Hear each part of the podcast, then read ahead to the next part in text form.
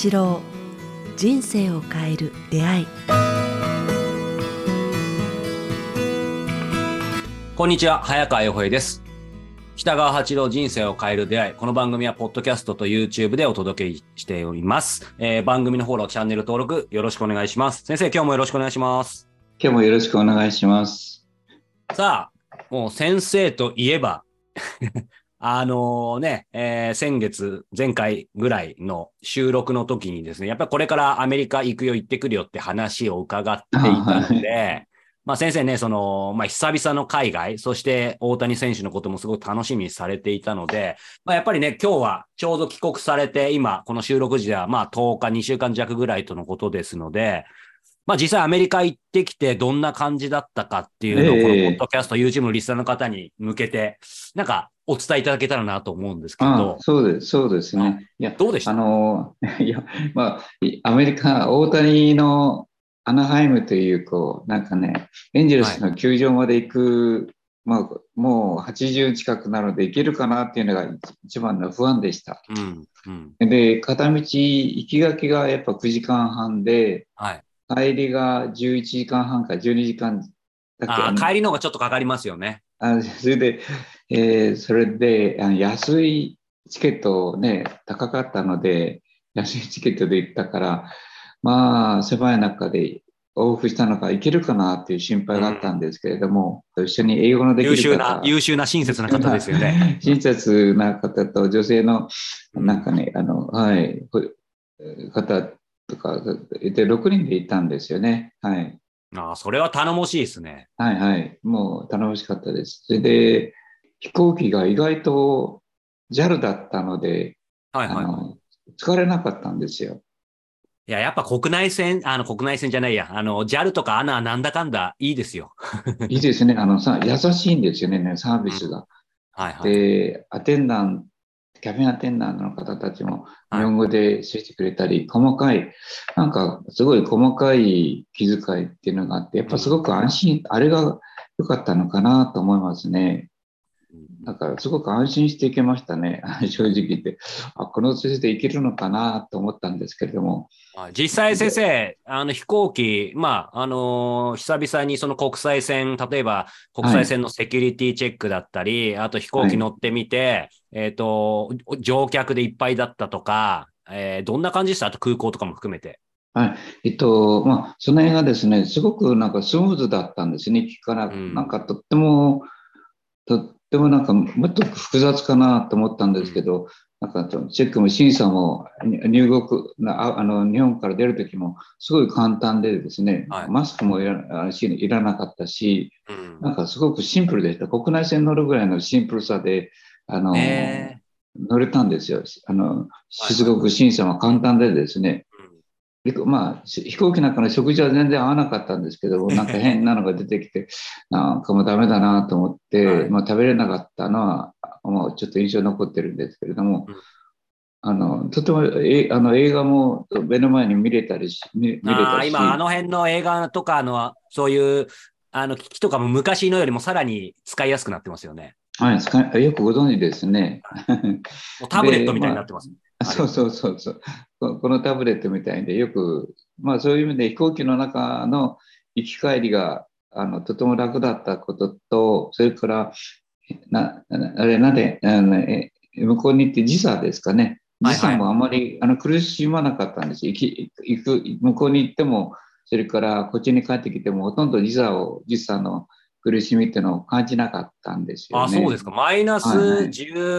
13時間ぐらいでしたっけ？もっとか。マイナス8時間でしたか8らか。いや、いや、10 12時間、何時間？とにかく、あ、そうですね。うんちょっと忘れましたね。なんか。まあ、アメリカでもね、東と西で5時間ぐらい違いますから。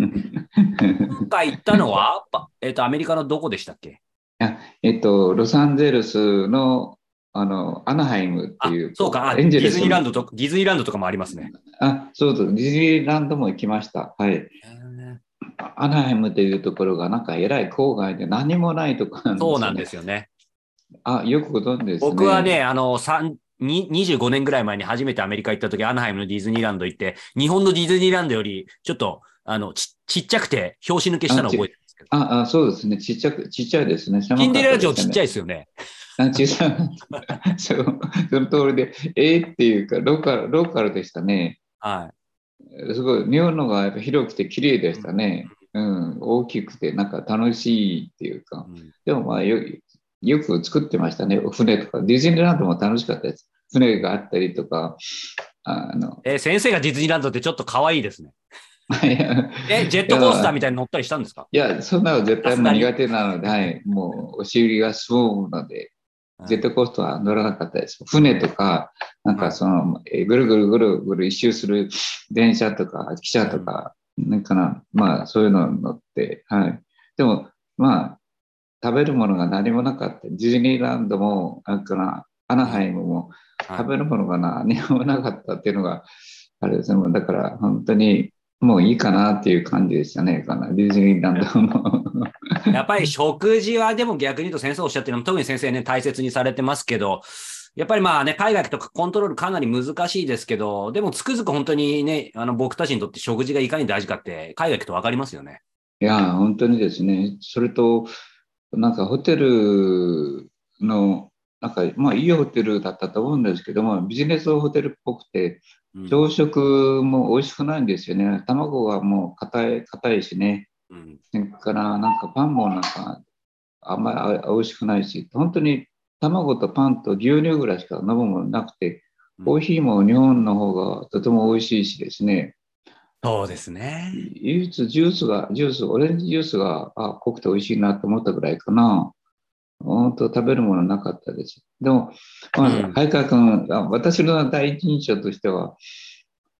そのエンジェルスえーの球あの球場が遠くてですね、はいはい。まあ、あ歩く歩く。えーだから1日12キロぐらい毎日す歩いてました、ね。ごいですね。はいはい。でもそこは先生のある意味得意とするとこですよね。でもやっぱ、やっぱ、くたくさんになりましたね。かなりの距離を。まあそれが良かったんです12キロはすごいですね。はい。1万、2万何歩ですね。2万4千歩ぐらいは、毎日あれ測ってみると相手も歩いてますね。まあ、そういう意味で、それと、そのタクシーとかね、そんなのも全部、あれなんていうんですか、ウーバー。ウーバーっていうんですかあ先生からウーバーって言葉でなんか嬉しいですね。ね 便利ですよね、もう。便利ですね。なんか、で点数をつけれるとかいう、あれで、まあ、そうそう楽しい部分もたくさんありました。うんそれからスーパー、スーパーとかあんなが全然なくて、本当に何もないんですね。ちょこんとしたレストランがあって、そのレストランも、あの、なんか、メキシコ料理の、なんていうんですかね、あれ、あの、くるんだやつで、ああ、タコタコス。タコス、はいはいタコスぐらいしかないんですよ。うんだから、本当にこう、食を楽しむっていうのは、まあ、さておいて、まあ、それはちょっとさておいて、うんホームランをはい。行ったその日から、いきなり、えーっと、大谷が打ち始めたんですよ。すごい。北川先生の入国歓迎ホームランじゃないですか。本当、本当、その我々背中に一生懸命光を送ってたんですけども、それは聞いたとは言いませんけれども、私たちが行ったその日からホームラン15号、いきなり行ってる間に5本打ったんですよね。えー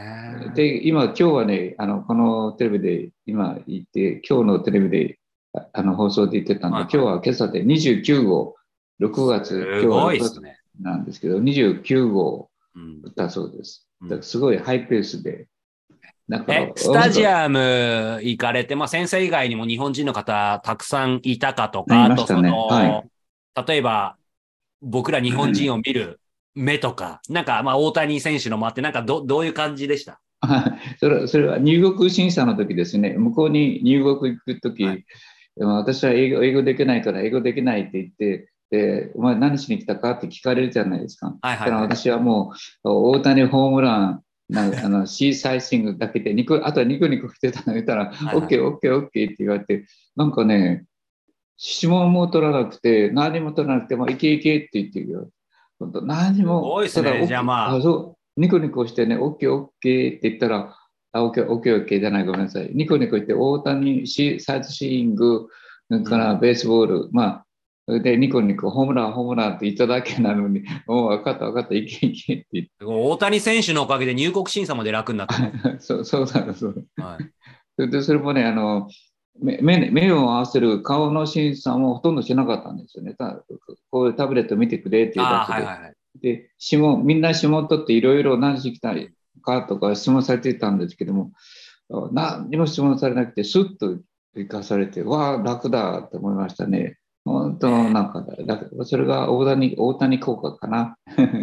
いや、なんかね、それこそ僕、アメリカも何度も言ってますけど、古くは同時多発テロの後だったり、あとね、まあ、言ってはいませんけど、コロナ禍とかアメリカも相当いろんな意味で入国とかも厳しくなってたと思うんですけど、まあもちろん日本だからっていうね、ところも、日本人だからっていうのもあると思いますけど、全然いいですね、今ね。行くなら。本当、とっても楽でした。もう本当、日本のあの出国審査と同じくらい、うん、速いスピードで、じゃで、あの、なんとか質問もそんなにされなくて、はいはい、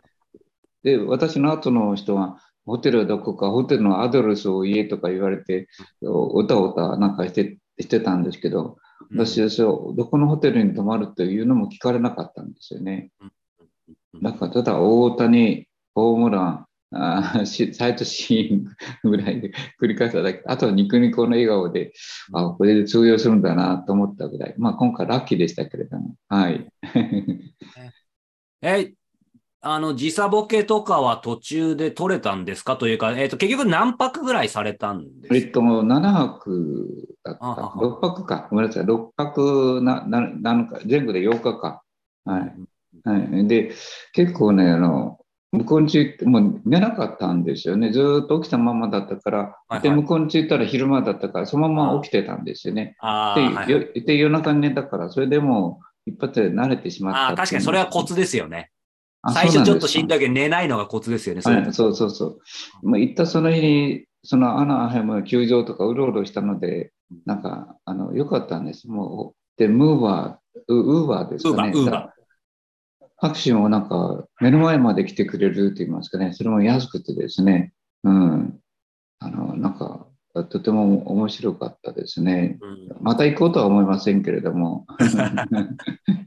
でも、ね、先生冒頭でおっしゃったように、まあ、え、結局何年ぶりですか？おそらく海外。海外何年ぶりですか ?10 年ぶりぐらいだ。あ、8年ぶりか10年ぶりで。年ぶりか。こんな感じですね、まあ。先生おっしゃったようにね、あの、80代間近にというかもう本当にこうお話がかないのはとても80代間近にはもともと見えないんですけど、やっぱり確かにね、あのー、やっぱりその70代、80代ぐらいの方だと、やっぱり海外ね、あの、しょっちゅう行ってる方は別として、特にこう久しぶりだとやっぱちょっと自信ない方もいらっしゃるとは思うんですけど、まあ今回アメリカに関しては、まあ先生のね、そのお付きの方も僕もよく存じて、皆さん優秀な方っていうのももちろんありますけど、思ったよりは、そういう意味ではまあ向こうでの職は別として、あのーコロナ後の世界としては、あのアメリカに関しては割と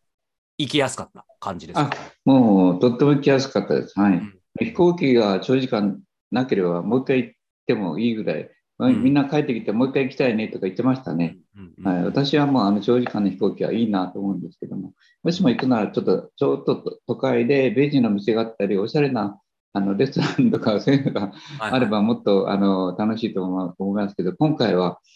5試合ぐらい見たんですね。なもう大谷漬けっていう。すごい。はい。で、球場もそうあのいい席を取ってくれたので、間近に見れたんですよ。あの大谷を。で、大谷のホームランもトラウトラウトラウトのホームランを見れたんですよ。はい、鈴木も目の前までこう来てくれる場所にいたから、うん、鈴木誠也ですか、はい、の背中も目の前で見れたから、背中の大きな背中も見れたし、そういう意味では野球漬けでなんか応援できた目的は果たせましたね。楽しかったです。はい、あの球場の雰囲気と盛り上がりと、さすがやっぱ野球っていうのは、この国面白いなと思いましたね。まさにその本場中の本場で、そこで今、トップクラスに活躍している日本人大谷選手の一番今油に乗ってる時期を生で見るっていうのは、これはなかなかできることじゃないですよね。その3つの条件ですね。今、早川さんが言われたように、生の今大活躍、油乗ってる、今、なんかすごく大活躍を始めた大谷、ね、それも今、アメリカンリーグでトップですもんね、29号ね。あのあの時からホームランを量産し始めた。そしてその生の動き、それから投手投げた、3日目は、3日目は投げたんですよ。だから投げた大谷も見れたし、ホームラン打った大谷トラウマ、トラウトも見れたし、鈴木誠也も見れた。そういう意味では、なんかすごくついてましたね。その中旬、雨もなかった。あのそんなにそれは素晴らしい。だから、まあ、そういう歴史的な瞬間に出会えたっていう、こう、思い出深い旅になりましたね。はい。え、先生、最後に伺いたいんですけど、シンプルに僕、恥ずかしながらあんまり人とご存知のようにずれてるんで、あんまり野球っていうか普段全然見ないんですけど、それでもやっぱりね、あの、大谷選手がすごいとか活躍っていうのは目にして耳にするんですけど、やっぱりテレビとかで見てると、今までの日本人と違って、まあもちろんね、野茂選手とかイチロー選手もすごかったですけど、まあ、そもそもの体つきが、もうなんか本当に、あの、見劣りしてないなって感じしたんですけど、実際生で見て、いわゆるなんだろう、本当にまあ身長が大きいとかそういうこともあると思うんですけど、その存在感、見た感じっていうのも、まあオーラも含めて、あの、どどうでした？やっぱりちょっと今までの日本人にはない異質な感じなんですか？それが意外と普通みたいな。意外と普通なんですよ。あの、オーラがかそんなに見えるとか、バシバシ見えるとか、存在感があるというじゃなくて、すごく素敵な素直な青年っていう感じですね。それで、背が高くて、まあ、あの、体が美しいんですよ。あの、しあの全体のバランスがですね、あの、頭が小さくて、それだ確かから、アメリカ人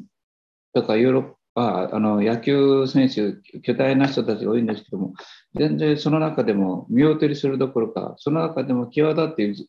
あの、体が美しいんですよ。えとても立ち姿や歩うんく歩く姿や走る姿や投げてる姿がバランスが取れてましたね。まあ、あんなにバランスの取れてる人間がいるのかっていうぐらい作られた本当にこの体、美しい体を持ってましたね。だから、で、それもなんか普通に全部打って、ホームラン打って、まあ、で、に二塁から三塁って2回こう、盗塁を見たんですよ。早いんですよね、バーっと。それもその姿も美しいけれども、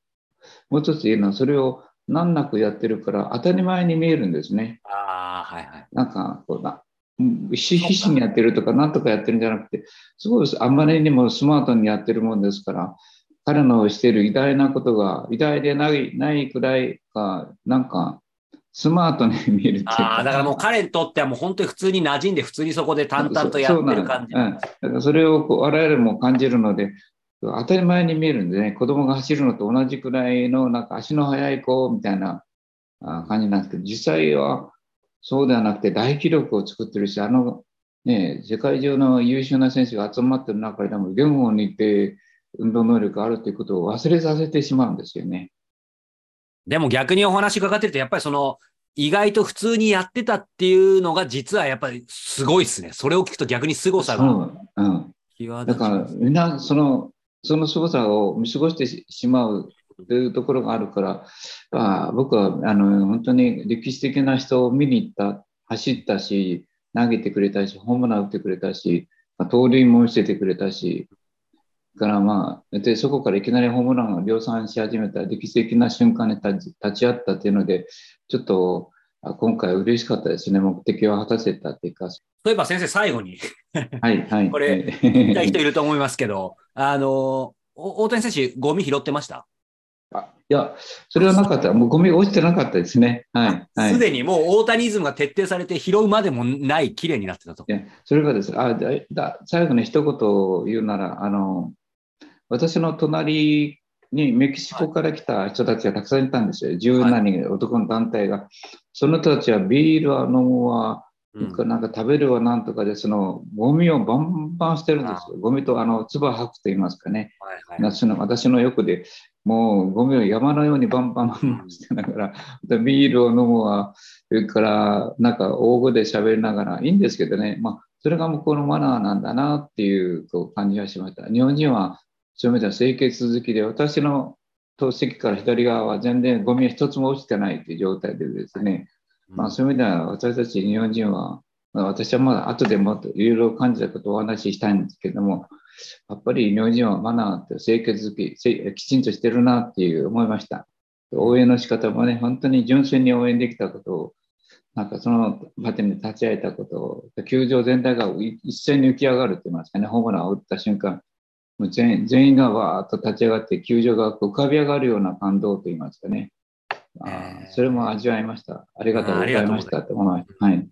なんかでも先生のお話、やっぱりね、う伺ってて、まあやっぱり最後に今かちょ、ななんか率直に感じたのは、やっぱり僕はこうやって先生がアメリカ行ってきて、えー受けたっ感想とかを聞いてるだけですけど、やっぱりもちろん大谷選手かけるアメリカっていう、こう、国の先生が、あの、いい意味で、やっぱりエネルギーとかを受けて、はい、やっぱり今元気になって帰ってこられた感じが、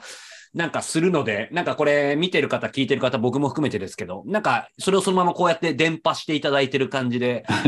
元気が出ました。で、先生ね、あの今おっしゃってて、まだまだ話足りないと思います。で、あのまあね、あの、アメリカ、レポートということで、まあ、先生にね、今お話いただきましたけど、あのー、ね、えー、毎月、えー、サポートしてくださってる、あの、皆さんにご講話を今月末もお届けします。その時にですね、まあ、アメリカのやっぱり、今の話が A 面であれば、まあ、B 面というかね、実際行ってきて、はい、コロナ後の世界どうなってるのかとか、アメリカはどうなのか、僕らが何を、こう、今後していけばいいのかとかね、もうちょっとちょっとディープな話も、はいはい、あの、はい、そちらで、えー、お話しいただきたいと思いますので、月末の、えー、サポーター方向けのトークの方も楽しみにしていただけたらと思います。さあ、えー、この番組では引き続き、えー、皆様からのご質問、ご感想を募集しております。えー、詳しくは、えー、概要欄の URL からお寄せいただけたらと思います。はい、さあ、そして、えー、今月の、えー、末ですね、引き続き、えー、勉強会、えー、名古屋の方で、えー、やっております。えー、第4項は8月23日、健康と長寿歩み。はい、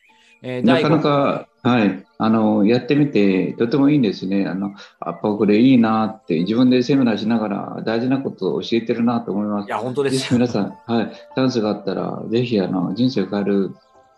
うん、一つになるかもわかりませんので。いや、本当ですね。はい。はい、ぜひ参加してみてください。はい。第4項が、えー、今月8月23日、健康と長寿への歩み。そして最終第5項が9月20日、はい、えー、新しい価値観に目覚め素敵な経営者となるということで、えー、途中からの参加もまだ可能です。はい、そして、はい、えー、第1項、2項、3項はもう、えー、この放送時終わっていますが、えー、今後開催時に振り替えで受けられますので、ぜひ興味ある方はこちらもホームページをチェックしてみてください。そして、えー、断食会、えー、10月22日、少し先ですが、えー、長野の上稲ですね。えー、かぶや、かやぶきの館で、はい、えー、10月22日、えー、から、えー、2泊3日で、えー、開催されます。こちらも定員22名、えー、先着順となりますので、ぜひお早めに、えー、はい、もう今なんかだいぶ集まりつつあるみたいですね。は